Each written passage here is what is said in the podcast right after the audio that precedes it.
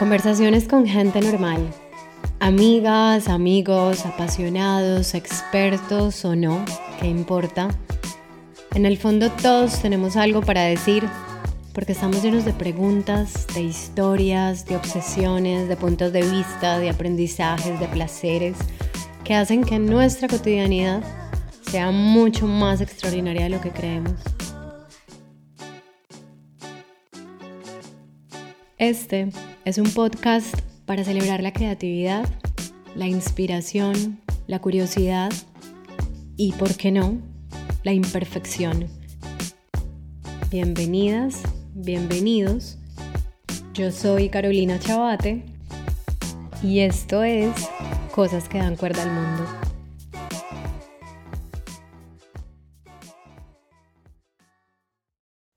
Psicólogo, psicoanalista y escritor, Tomás Quintero es un apasionado por la conciencia humana y todo su potencial de expansión.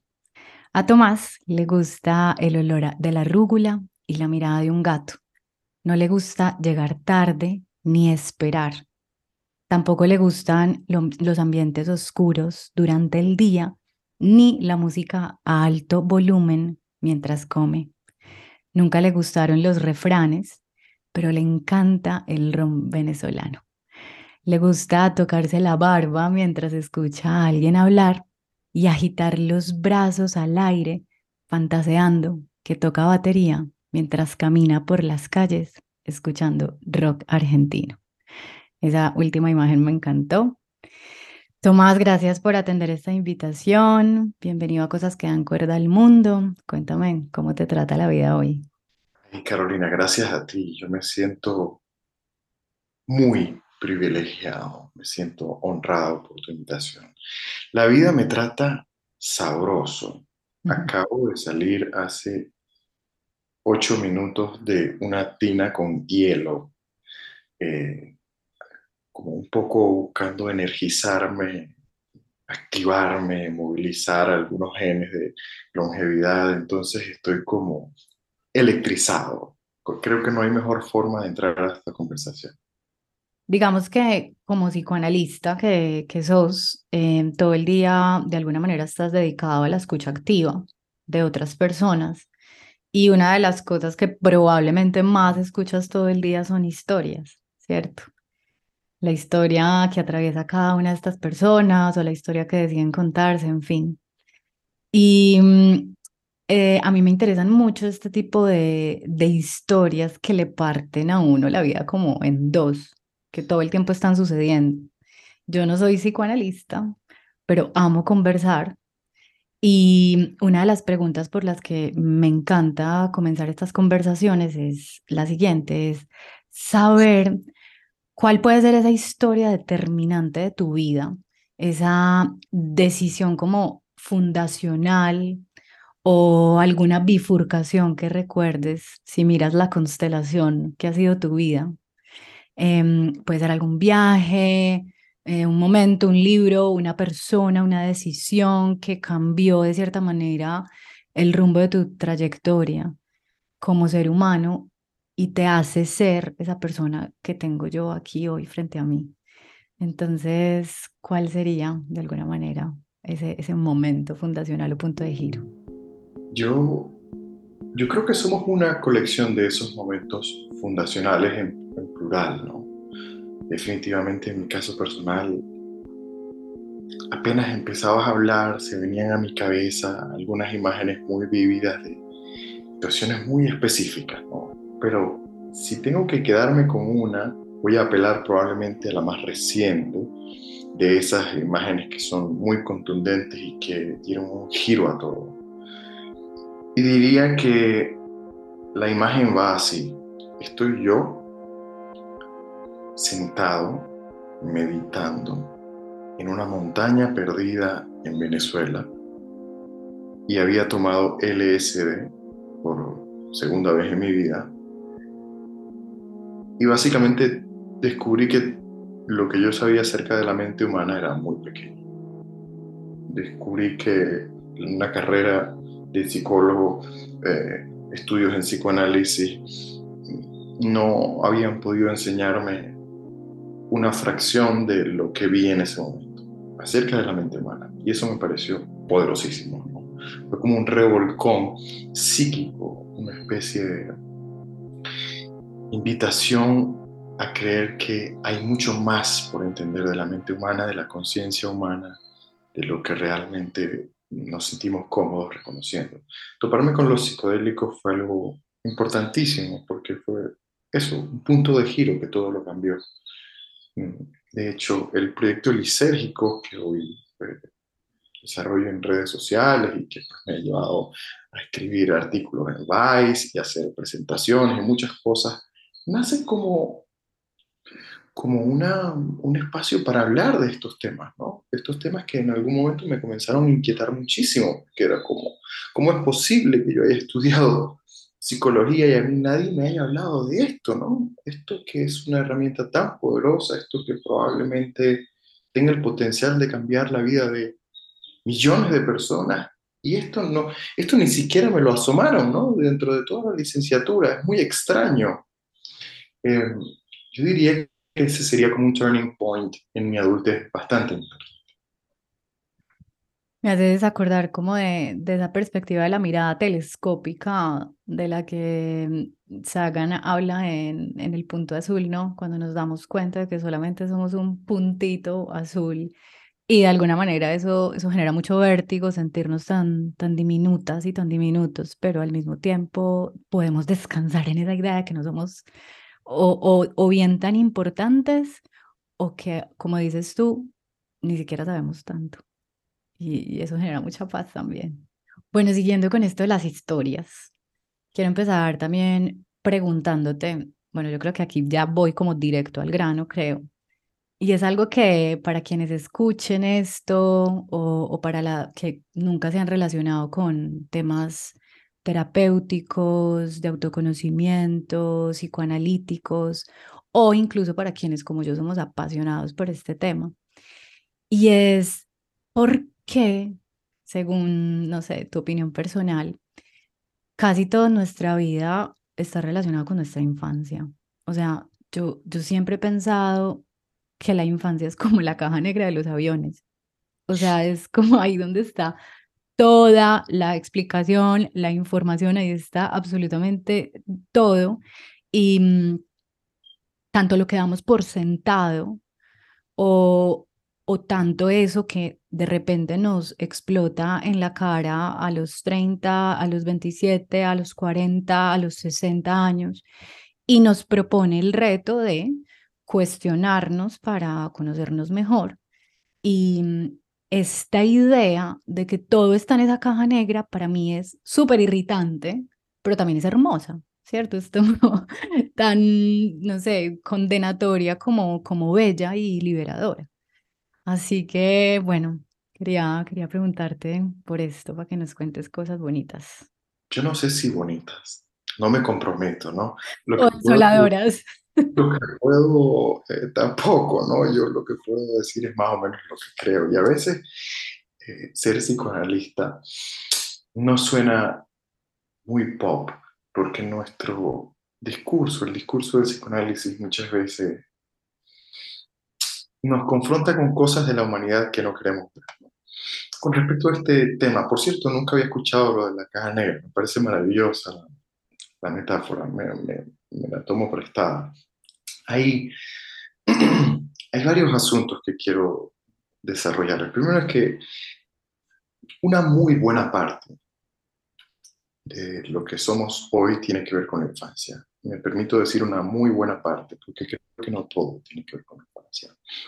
Eh, y estos términos absolutos a mí no me gustan mucho porque siempre algo se escapa. Y decir que todo obedece a la infancia implica que, que nuestra vida entera no tiene un sentido, ¿no? Nuestra vida entera no, no, no, no provoca cambios, que nuestra vida entera no, nuestra adultez no es capaz de movilizarse de esos lugares a los cuales nos sometimos siendo niños. Y yo, vaya que creo que uno puede movilizarse de esos lugares.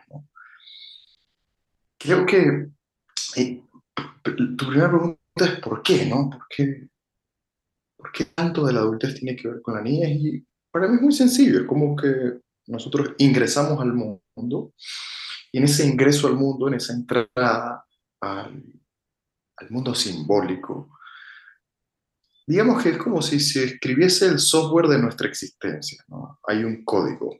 Ese código está hecho de palabras, imágenes y sensaciones con las cuales nosotros dimos un paso a, a ser un ser social, a ser parte de una familia, a tener un nombre, a construirnos un ser. Entonces, bueno, somos el, el hijo del medio, somos el consentido de mamá, somos una serie.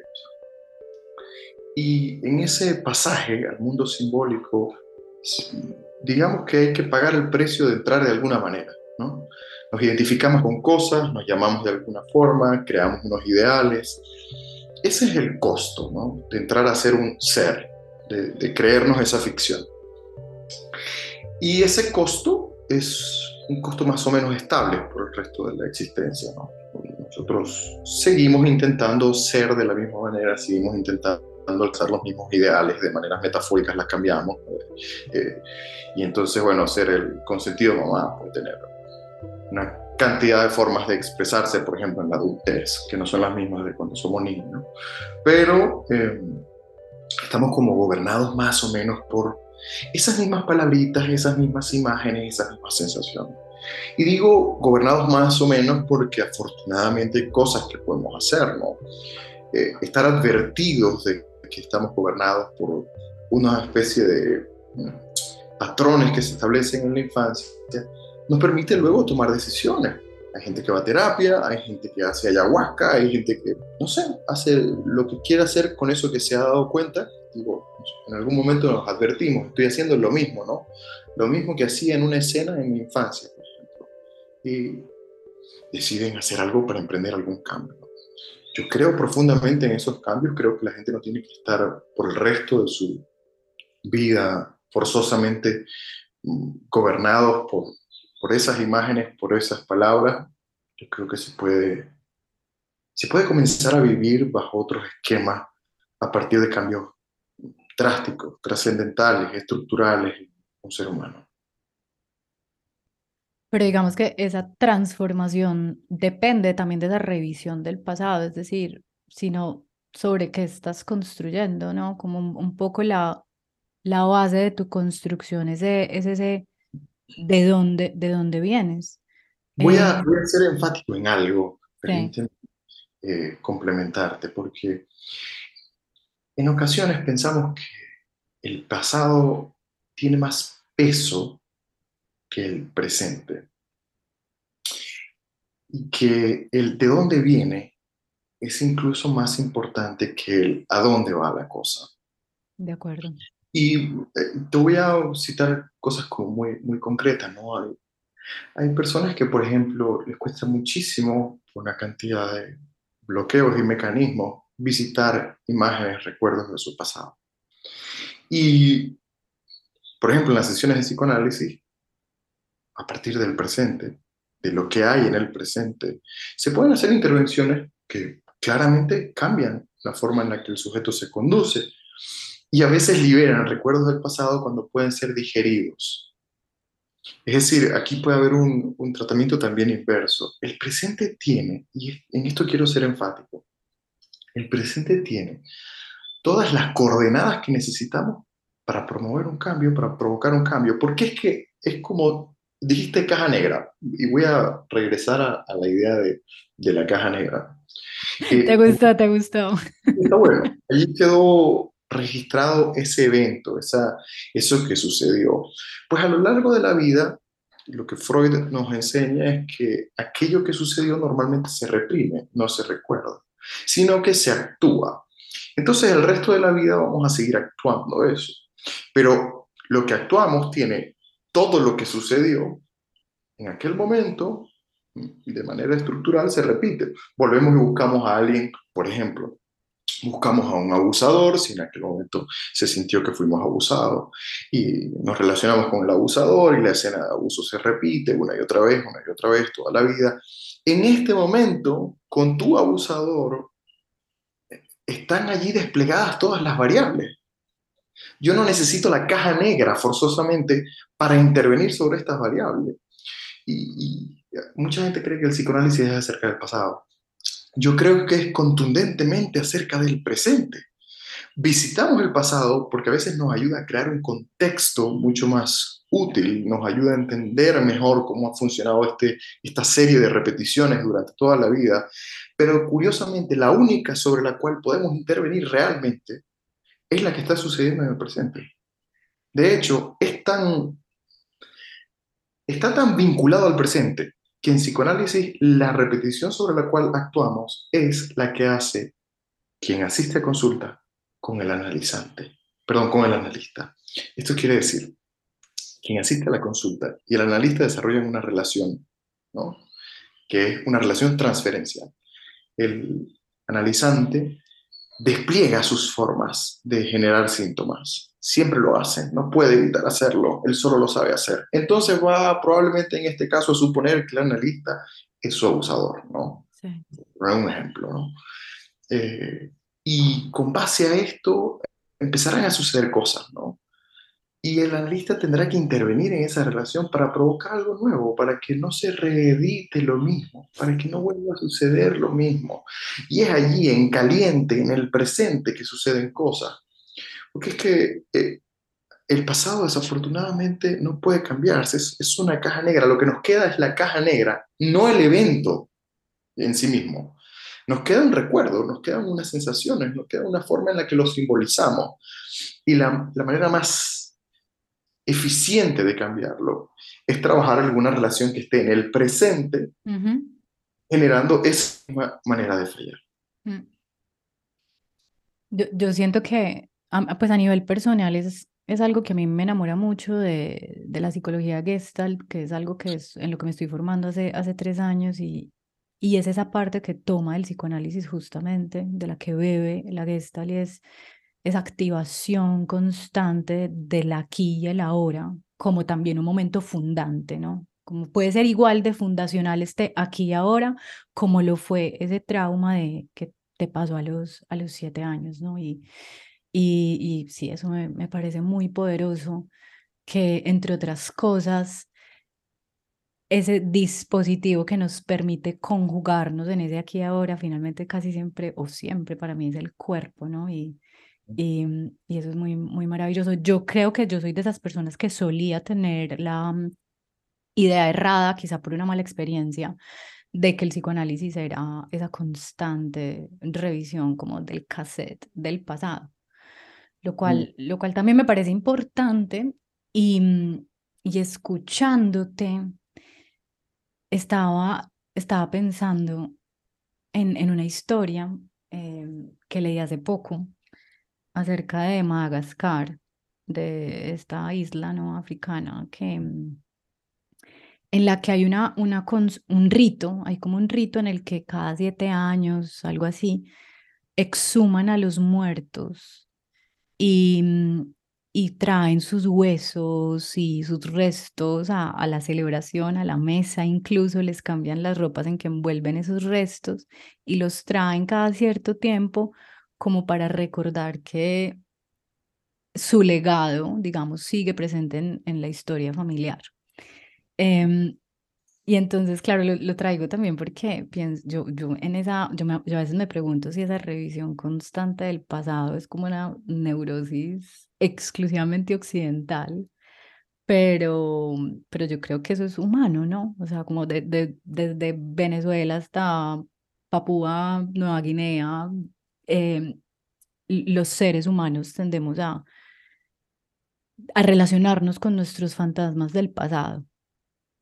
Sea, o sea, como sea que nos enseñe nuestra cultura, pero siempre esos fantasmas, digamos, hay que, hay que tenerlos de nuevo presentes también, o sea, a ver cómo es que se me, se me están actualizando para decir, yo quiero seguir actualizando esto, quiero que esta, esta culpa, esta, con, esta relación extraña con el deseo con el dinero que me que heredé me está estrangulando el presente y quiero que se quiero dejar que me siga como estrangulando el presente o o simplemente actualizo esto de otra manera, ¿no? Y es como humano al final.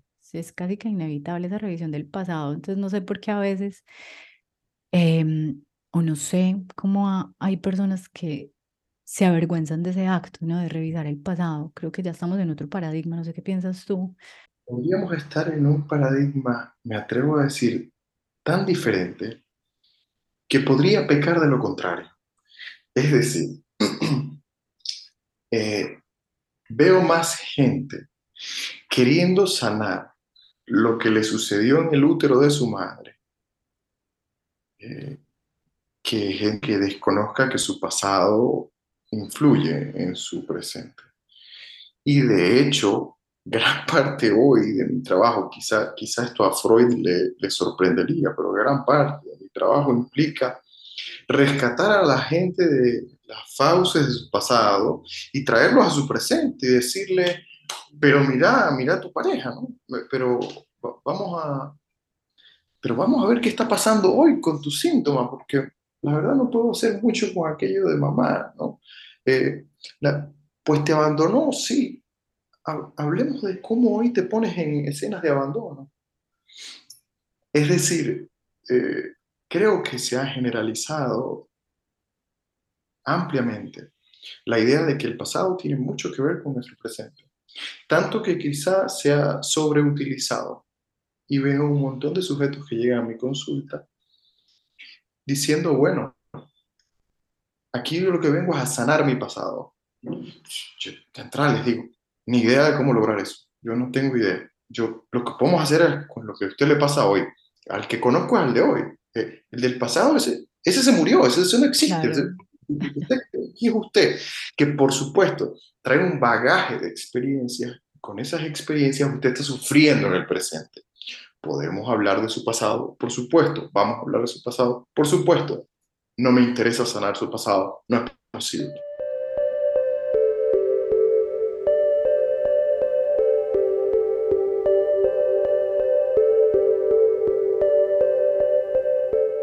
Ahora me estoy dando cuenta esta conversación es casi que acerca del paso del tiempo. O sea, listo. Pasado, el pasado siempre va digamos, a estar presente como punto de partida, pero actualizándose en este presente y es aquí donde puedes hacer algo, es aquí donde puedes utilizar tu cuerpo para generar cambios también. Esta semana leía un poema de José Watanabe, que es un, un poeta peruano y tiene un verso muy lindo que dice, la vida es física. Y, y yo pensaba, total, o sea, es que lo único que sabemos es que podemos intuir muchas cosas, pero la vida es física. Y conectarse con esa idea tan profunda, porque está lejos de ser superficial, es para mí conjugarme en presente absoluto y continuo, ¿no? Estoy bastante de acuerdo con eso, la vida física. Muchas veces nos toca traer a tierra. ¿No? Mm. También es real que la vida es psíquica. No, no mm. podemos desconocer eso. Gran parte de nuestra existencia es una experiencia psíquica, inatrapable en términos de lo palpable, ¿no? Mm. Yo creo que hay que hacer las paces con ambas. Nuestra vida es, la experiencia humana es una experiencia dual, ¿no?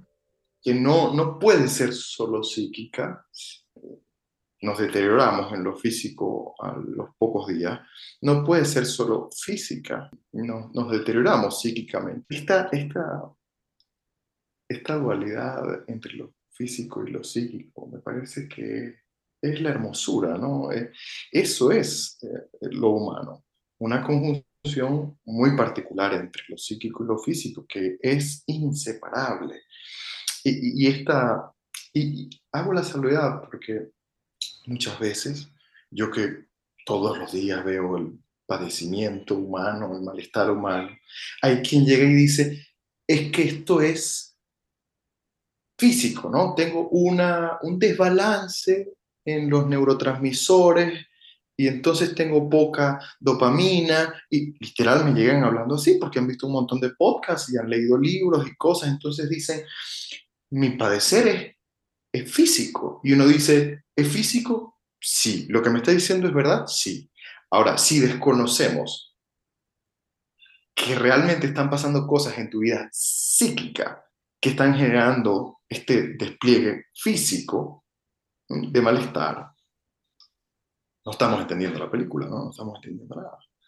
me parece que es importantísimo no, no separar las cosas. Tampoco podría pensar que la vida íntima y el malestar de un ser humano es solo psíquico. Hay cosas que acontecen en el cuerpo, ¿no? Yo eh, quizá no soy un psicoanalista tan ortodoxo en ese sentido y me permito a veces eh, invitar a mis analizantes a que hagan cosas que tienen que ver con su cuerpo que, no sé, se metan en una tina de hielo a veces, o que mediten, o que salgan a correr, o que tomen el sol, o que hagan prácticas que creo que también son útiles para el cuerpo y que tienen un impacto en la psique.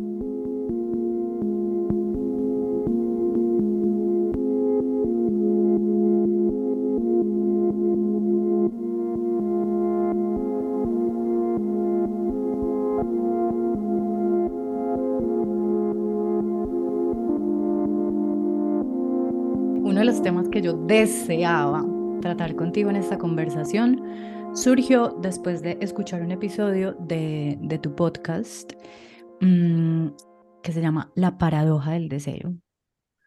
Venía yo reflexionando muchísimo a nivel personal al respecto. Bueno, en realidad creo que es uno de mis, de mis temas, de mis issues en la vida. Si fuera tu consulta, te hablaría del deseo. y, y eso eso me llevó, eso que escuché en ti me llevó un poco, de ti en, el episodio me, me, llevó un poco a echar los balones fuera y a culpar como a la humanidad, mi condición de humana por ese issue, ¿no? Porque vivimos en una sociedad que hoy más que nunca busca la satisfacción, busca lograr y tener, especialmente a través de la obtención inmediata de las cosas, Es esta inmediatez en la que nos tocó vivir, a ti y a mí, em, de todo lo que se anhela. Queremos la entrega inmediata, queremos las soluciones rápidas, que, queremos la satisfacción instantánea, los resultados sin esfuerzos continuados, queremos las recetas infalibles, em, queremos los seguros ante cualquier riesgo, Queremos las garantías de por vida, la garantía de devolución de dinero. Queremos ir a la fija siempre, ¿cierto? Y mm, entonces, esto lo que hace, y es lo que contabas un poco en, en ese episodio de la paradoja del deseo, lo que se me quedaba a mí, es como que el deseo es como motor y condena al mismo tiempo, es como motor de vida y, y, y te condena también a, a obstaculizar o a obstruir ese motor de vida al mismo tiempo. Sentía yo después de escucharte que esa es como esa gran paradoja. Hablabas mucho ahí como de, de cómo nos encanta la cuesta arriba, de, de cómo elogiamos secretamente la dificultad, queremos lo prohibido. Y decías tú una frase muy linda como revestimos de lívido constantemente eh, nuestras decisiones, nuestros objetivos y entramos en un bucle sin fin. Me apasiona mucho la duda por este tema. Podríamos empezar, por ejemplo, por definir qué es el deseo. Yo voy a tomar quizá una definición muy psicoanalítica. Solemos ver el deseo como el objeto que se anhela. Eh, te voy a invitar a que lo veamos como el resto que queda cuando usted consigue alguna cosa que dice que quiere y no está satisfecho nunca. Eso, ese resto, ese sobrante, esa cosa que está allí, que no se termina de satisfacer, eso es el deseo, ¿no? No es el objeto, no es la cara, el nombre que usted le pone aquello que quiere, es lo que resta y no se satisface. Entonces por ello mueve, por eso empuja, porque es que no deja de estar allí. Cuando disminuye mucho, de hecho, se ve mucho en pacientes depresivos, la, disminución muy marcada del deseo, siempre permanece algo allí, ¿no? Mientras estamos vivos, hay deseo. De hecho, es un síntoma de que estamos vivos. Hay ese deseo allí, hay algo.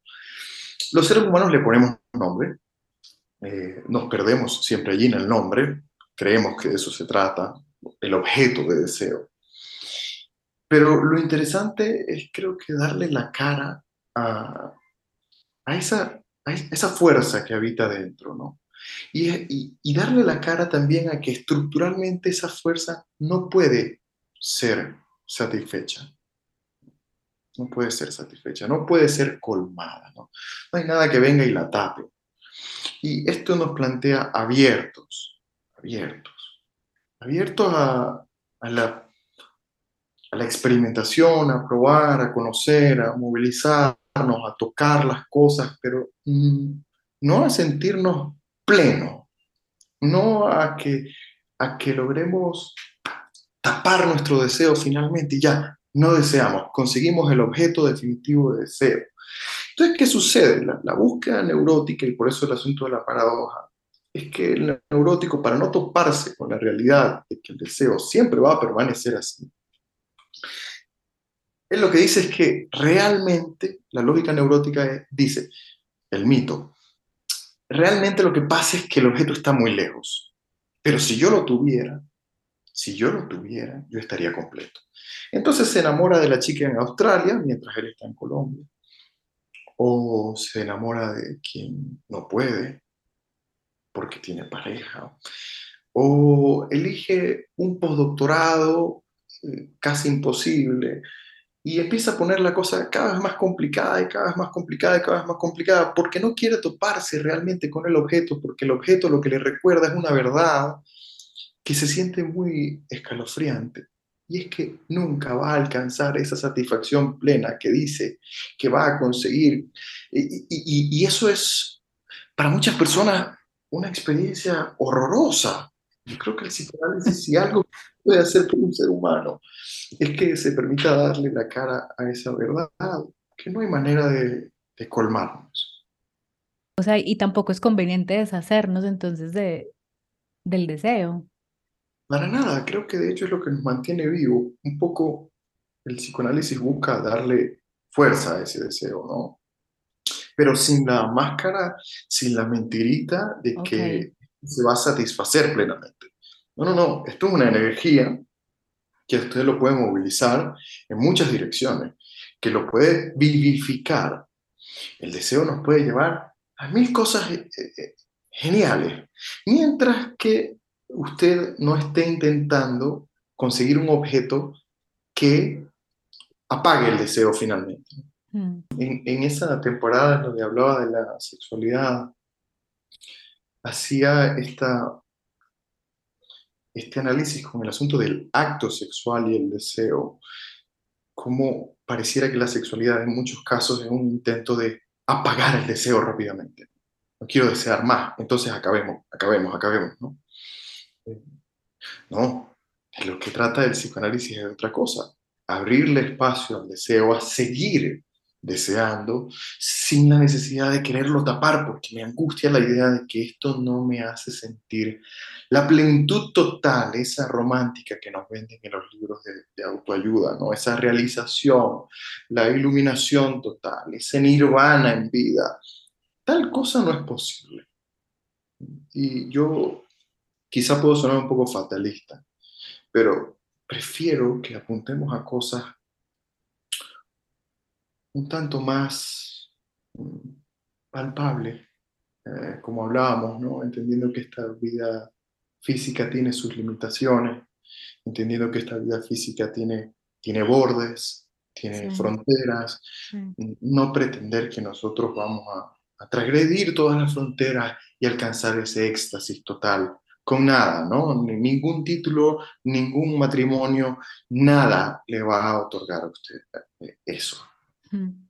Mientras escuchaba pensaba que algo se nos transpapela cuando estamos en ese bucle de, de deseo por un otro o por un objeto o por un imposible o por un ideal también de, de nuestro yo, de nuestra identidad.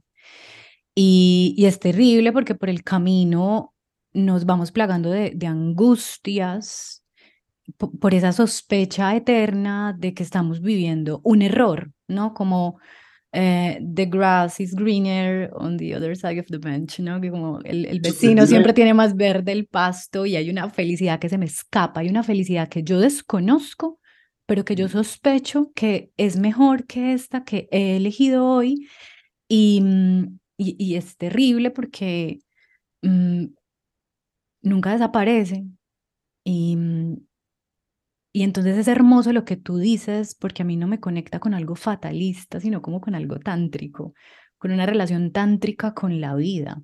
Ese, ese tantra, y para quienes alguna vez han, o sea, si tienen un mito sobre el tantra, les invito de verdad a explorar esta filosofía porque es, es preciosa también ver el presente como ese acto sexual constante en el que yo no necesariamente estoy buscando un orgasmo, sino que estoy ahí respirando y acompasándome con el otro o conmigo o con lo que me esté entregando el presente y, creo que es la, lo hermoso que ofrecen estas posibilidades, ya sea psicoanalíticas, gestálticas, y es de vamos a enfrentar esta, esta angustia que en realidad si lo miras telescópicamente, como decíamos al principio, ni siquiera es tan tuya, sino que es humana y, y ven a, a acompasarte un poco en este acto erótico que es la vida. Ahora que te escucho pienso en eso.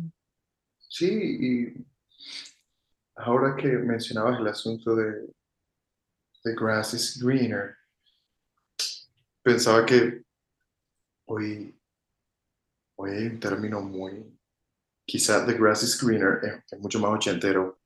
Nosotros ya... eh, Total. Ahora es FOMO, ¿no? El, Exacto. eh, Para los centennials es FOMO. Sí, es, es, es de FOMO, es de que lo que yo estoy experimentando no es lo que es, es otra cosa que está aconteciendo en otro lugar y entonces tengo pánico de estarme perdiendo de aquello, pero realmente, y esto quizá te pueda parecer sorprendente, yo diría que uno de los motivos más comunes por los cuales las personas llegan a mi consulta es porque han logrado lo que querían lograr. La gente llega en pánico mm. porque después de que les dieron el título, tienen la casa, tienen a la pareja, están ganando no sé cuánto. La vida se les va al carajo porque estaban esperando que todo aquello resolviera algo que acontecía en su interior. Y que era una sensación de que algo faltaba mm. muy profunda y que, y que pronto sí, ya eso se iba a acabar. Y cuando lo tienen, entre comillas, todo, se dan cuenta que, que no, que la angustia reaparece.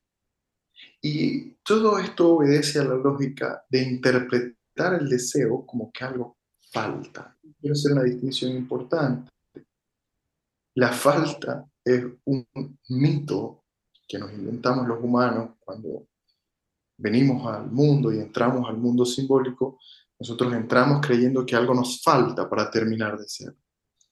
Y se alimenta del deseo, de esta energía que nunca se satisface, ¿no? Pero eh, la falta es un asunto, es una ficción. Y cuando nos dan eso que creíamos que nos faltaba, por supuesto, las consecuencias son devastadoras porque nos damos cuenta rápidamente que nos habíamos engañado durante toda la vida. Eh, a veces esos logros que son muy grandes, ¿no? Pasar décadas persiguiendo algo, como decía el doctorado, el matrimonio, eh, eh, los hijos, no lo sé. para cada quien es diferente, pero toparse con eso a veces horroriza porque dicen, bueno, la sensación sigue, wow, ¿qué hago con mi existencia ahora? Y viene análisis, ¿no? Afortunadamente en psicoanálisis no le añadimos peldaños a la escalera de los logros, no me interesa andar por, por, esa senda. No, no, se trata de seguir haciendo que la vida se constituya en una escalera, en la que el próximo logro sí lo va a resolver todo. No, no, no, no, no. Es habitar este presente de una manera más cómoda Quizá en esto se puede parecer un tanto más, no sé, al budismo en algunos asuntos, al taoísmo en, otros asuntos. Es habitar este presente de una manera que resulte menos angustiante, que resulte en menos miseria, en menos malestar y un poco más de contacto real, verdadero con ese deseo y las formas en las que sí se puede tocar y sí se puede producir goce y disfrute. Ahí es como justamente el trabajo y el reto de cuántos mitos va, es necesario que nos desmitifiquemos para poder habitar la idea, descansar en la idea como de completud. donde por instantes podemos incluso no ser tan duales, como decíamos anterior, antes, ¿no? Como descansar en la completud, en sentir que en este instante estoy completa, no me falta, ¿no? Estoy completa y, y quizá ahí pienso, es quizá donde experimentamos el asomo de la plenitud, de la espiritualidad, incluso. Hmm. Yo, yo incluso el, término completud me, he dado cuenta que muchas veces presenta más dificultades que ayudas. Eh, yo incluso le invito a las personas a que se liberen de la idea de que se van a sentir completas. A mí me parece que el abierto abierto. Es algo que quizás se parece más a lo que mejor podemos llegar a producir para un ser humano. Me gusta. Abierto. Hmm. Nada me ha completado, porque es que no, no. Eh, eh, la completud de cierta forma implica como una especie de cierre. Eh, algo cerró, algo ya completó no hay más. Y la verdad es que hay más, hay mucho más. Eh, siguen habiendo un montón de posibilidades, de opciones. El deseo está ahí vivo, nos movemos. Eh, la, vida sigue siendo cambiante, dinámica. Y me parece que esa apertura, eh, que no nos gusta muchas veces reconocer, porque queremos como... Hay algo de los seres humanos que quiere como aplanarnos, como mm. dejarnos en ese estado extático en el que no hay deseo, no hay nada, de hecho se parece un poco ya a la muerte. Eh, ese es probablemente el único momento como completo o algo así que pueda existir. Mm. De resto, creo, me encanta que estemos abiertos, que estemos andando, que estemos caminando, que nos movamos, que, que, que sintamos que esta cosa que habita dentro de nosotros, que llamamos deseo, es un propulsor.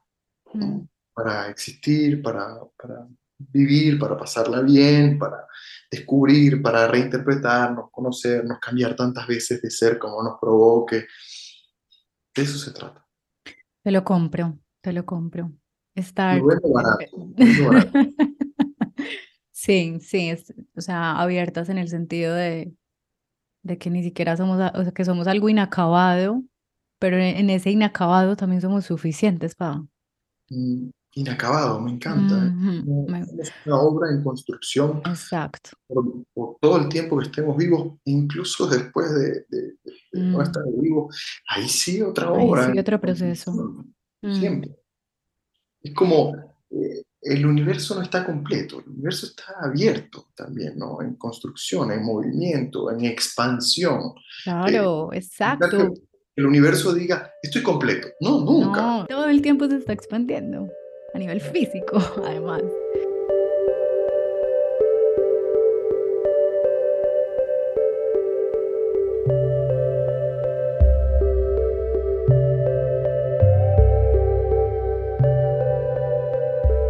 Veces confundimos deseo con amor o amor con deseo. Siento yo que en mi vida personal, acá me, me he hecho al agua en el podcast mucho, mm, una de las paradojas más frecuentes de la vida romántica para mí ha sido esa confusión de, deseo con amor, ¿no? Romántico, ¿no? Relacional. Y lo paradójico es que, y esto lo he hablado con muchas amistades que han estado en pareja, han dejado de estarlo, en fin, y es que muchas relaciones de pareja se acaban porque la intimidad y la cercanía lejos de fomentar ese deseo, ya hablando de lo sexual como tal, pues lo que acabas como preparando los ingredientes perfectos para que el deseo de alguna manera se extinga, ¿no? Y, mm, y se destruye, pues, no sé, la excitación por el otro, mientras que cuando conoces una persona recientemente, eh, no hay razones para amarle, pero hay una fuerza y una pulsión mm, por incluso imaginar el futuro o o sí, un, un deseo de, de, experimentar el presente con ese otro ser. Entonces, eh, ¿por, qué, ¿por qué confundimos tanto? ¿Por qué somos tan torpes? O sea, es inevitable, es evitable esta torpeza de confundir deseo y amor.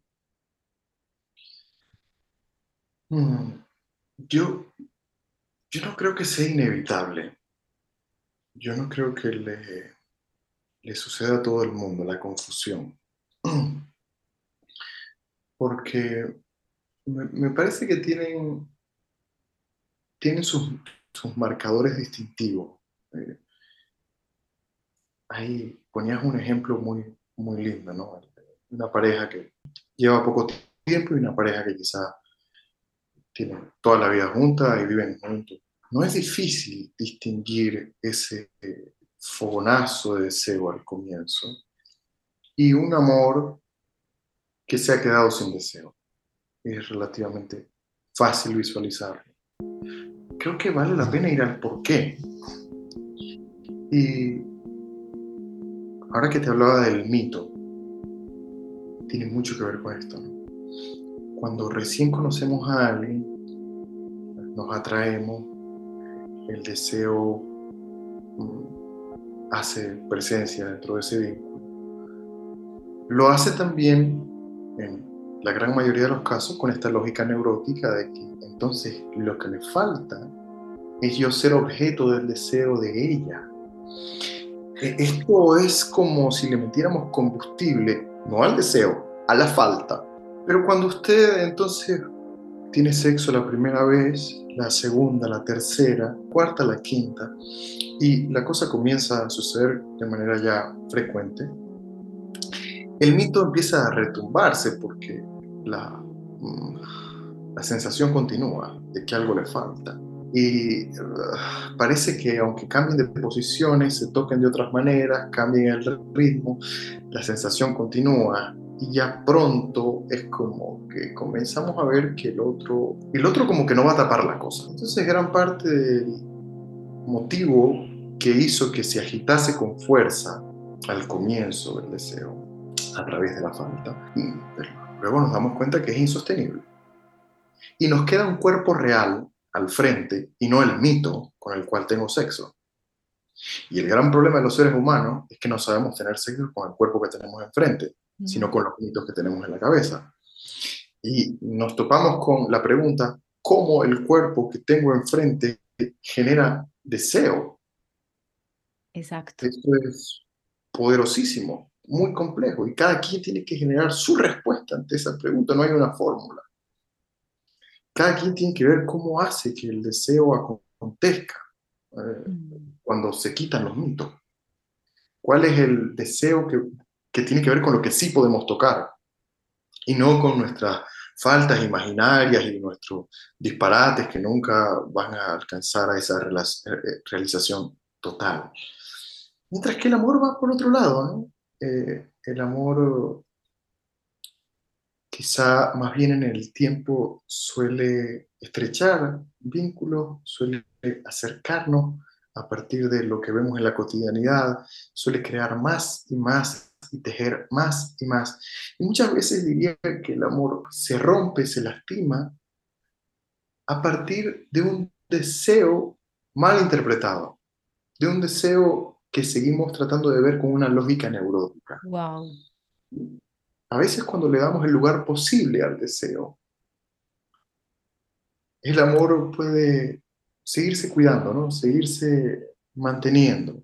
Creo que una de las cosas que más fragmenta el amor es querer sostener la lógica neurótica del deseo en el tiempo. Se revienta, ineludiblemente se revienta. Sí, en, en, lo relacional, a mí, a mí particularmente me, solía pasar mucho esto como de cuando se acababa el deseo, para mí era sinónimo también como de que se extinguía mi, mm, lo que me vinculaba, lo que me vinculaba amorosamente con, con esa otra persona, con ese otro. Y, y quizá con el tiempo, gracias también al trabajo terapéutico, obviamente, estoy empezando a entender que, mm, que mi ser deseante se puede alimentar de otras maneras por ejemplo, que no tengan que estar permeadas por faltar a un acuerdo de fidelidad en una relación, por ejemplo, que antes me solía suceder y, era como, o sea, o, yo soy para relaciones abiertas o mi naturaleza es ser poliamorosa, ¿no? Las etiquetas eh, estas. Y, y bueno, y como, a ver, pero me quiero cuestionar más profundamente esto y es porque el deseo parece siempre jugarme en contra y me lleva a a destruir o a dinamitar algo que me ha costado amorosamente construir y que, y que a lo que le he invertido tantas lecciones, aprendizajes, con un otro, porque lo tengo que dinamitar por el deseo de irme a, conquistar otra cima. Y, y con el tiempo también he ido entendiendo que mi ser deseante lo puedo alimentar de otras maneras. Marcando distancia, por ejemplo, en, mi relación de pareja, me ha servido mucho como sí, o sea, como marcar distancia geográfica, permitirme ser individual, mm, permitirme satisfacciones en otros ámbitos y como, em, no sé, para mí tiene que ver un poco con la pasión, conectarme con hacer cosas por pasión, alimenta mi deseo y, mm, coquetear con otros o con, con, otras, con otras dimensiones de, de mi vida para luego, o sea, nutrir ese deseo e incluso llevarlo a la relación otra vez. Porque el otro, hablando pues en relaciones amorosas del otro, no es una, no es como estas maquinitas dispensadoras que me dan galletitas y papitas y agua y chocolatinas, como, o sea, no, no le puedo pedir tampoco a esa relación que, que sea una dispensadora de, de absolutamente todo. Yo también puedo ir a alimentar mi deseo de, de, otras maneras, ¿no? De nutrirlo. Hay algo que me gusta de lo que dices, ¿no? Que de cierta forma tú has ido descubriendo como ser humano en la marcha, creando tu fórmula, armando tu manera. Y esta creo que puede ser la invitación más sabia. Eh, es que no hay una manera de solucionar esto la historia entera de la humanidad es un intento de solución de estos dilemas. Entonces, cada ser humano es responsable de solucionar en su existencia de la manera que se sienta más cómoda en su piel el asunto del amor y del deseo, ¿no? Y cómo conjugarlo, cómo eh, tramitarlo, cómo vivirlo, tocaste temas, por ejemplo, como el asunto del tiempo, ¿no? Para toda la vida. Yo no sé si hay que amar para toda la vida. Hay gente que ama siete veces a lo largo de su vida y le encanta la manera en la que amó sus siete veces, maravilloso. Hay gente que ama en un lugar y pone el deseo en otro. Esa es su decisión. Yo lo que quiero es que la gente esté lo menos angustiada, lo menos, con el menor malestar posible y que dentro de la solución que encuentren se permitan contactar con el deseo como si les sea posible. Mm. También ha sido como ser humano yo explorar qué carajo es el asunto del deseo y mm. cómo, cómo, le doy lugar a esta energía en, en, eh, los vínculos que he tejido a lo largo de mi vida tampoco ha sido fácil, es, replanteármelo constantemente, decir, bueno, ¿y ahora cómo me quiero posicionar? Es un trabajo que no está acabado como el ser humano mismo, ¿no? E, e, es una invitación, como tú misma lo venías describiendo en tu caso personal, a que nos desprendamos de todo lo que nos dijeron acerca del amor y del deseo y nos preguntemos cómo lo queremos hacer nosotros. Y también ¿Cómo lo podemos hacer? Porque a veces queremos cosas que no son posibles en el cuerpo, queremos cosas que son forzadas, porque nos enseñaron de pequeños que había que hacerlo así. Mm, hay, que, hay que probar, hay que salir al ruedo y, y, descubrirnos en la experiencia y saber que hay cosas que, que son sencillamente imposibles, que no son para nosotros. Uno, eh, ahora tocabas el asunto de la poligamia, por ejemplo la poligamia no le funciona a mucha gente, como la monogamia no le funciona a mucha gente. Hay que salir a conocerse. esto es para mí, esto no es para mí. Exacto. Mantenernos abiertos. Sí, me, me, me mm, conecta con, con algo que estoy también explorando mucho en mi vida en el presente y es la, la disciplina. Pues es algo que decidí como explorar y, y explorándola.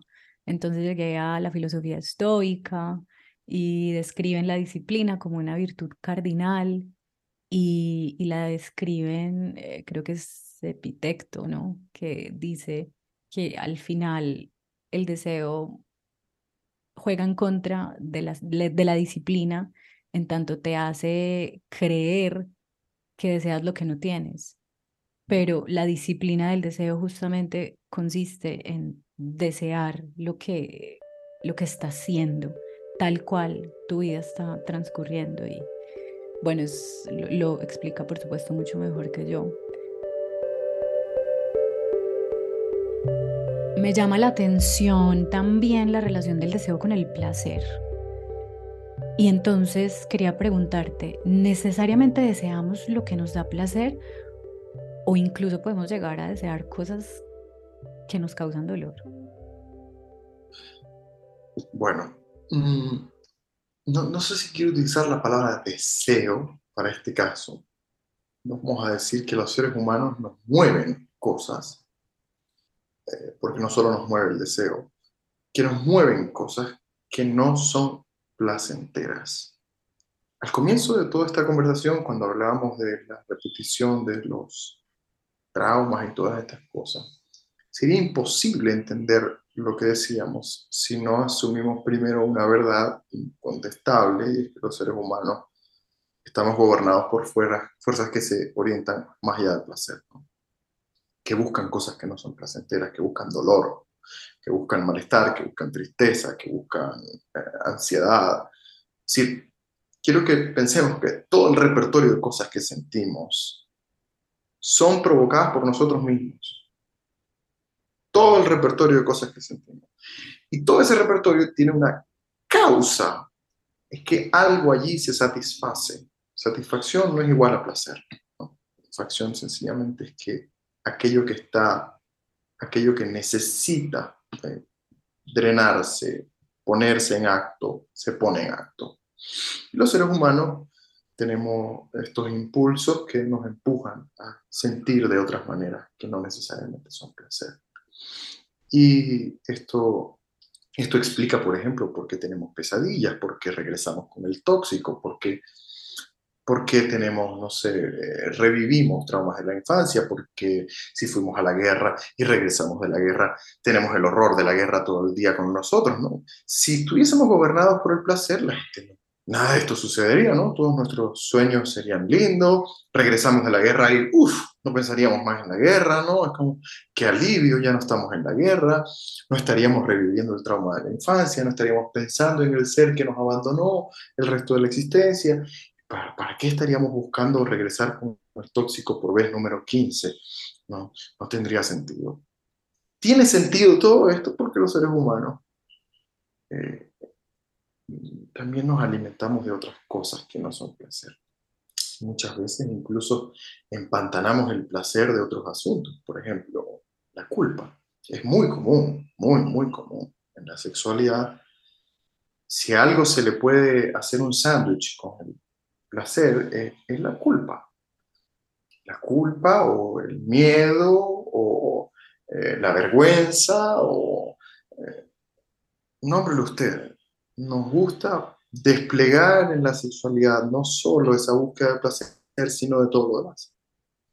Y eh, pues el psicoanálisis creo que es bastante bueno, eh, como una forma de escisión simbólica de, como una especie de bisturí que nos permite separar dónde empieza y termina nuestro placer en algunas áreas fundamentales de la vida y cuál es el costo que realmente estamos dispuestos a pagar por ese despliegue de sensaciones que estamos buscando.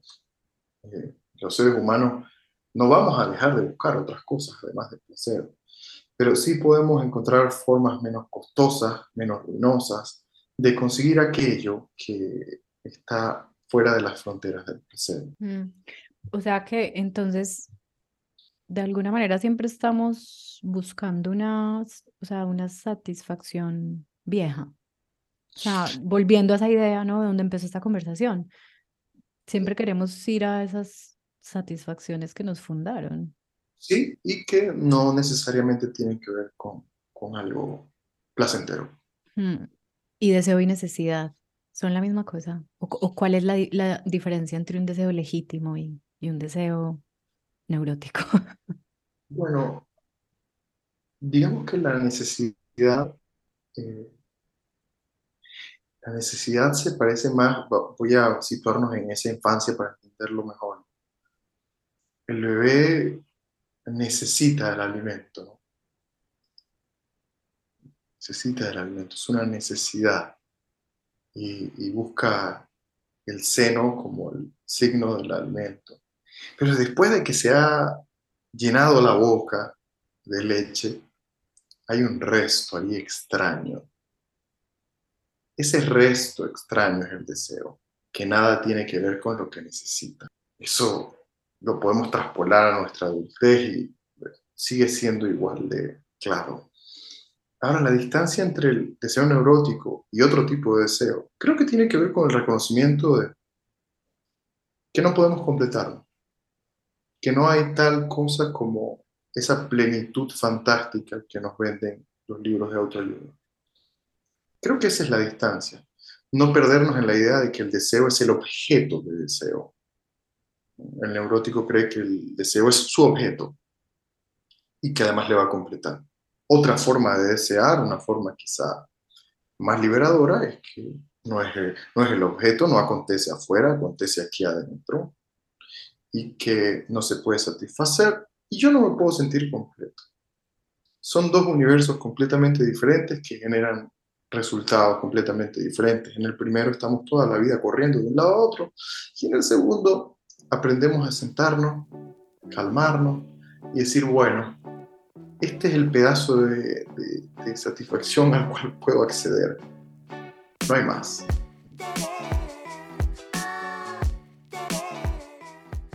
¿Qué le da cuerda a tu mundo? Ineludiblemente tengo que decir que esa sensación indescriptible que está ahí adentro, ¿no? Sé que el deseo sin objeto es lo que me da cuerda. Lo que a mí me empuja todos los días es descubrir todo el espectro de lo que yo puedo llegar a ser, todas las maneras tan diferentes, cambiantes, en las que yo puedo experimentar esta, este traje humano. ¿no? Me parece maravillosísimo descubrirme de manera distinta, eh, desconocer cómo era yo hace 15 años. Es como si me permitiese interpretar todos los roles, ¿no? todos los papeles que estaban eh, allí en, en el guion de mi vida a veces me voy por este y a veces voy por aquel y voy conociendo y, que, la trama se vaya viviendo desde diferentes lugares. Creo que en mi caso personal de eso se trata estar vivo, mirar de tantas maneras posibles la existencia misma y reconocerme en todas esas y en ninguna de manera definitiva.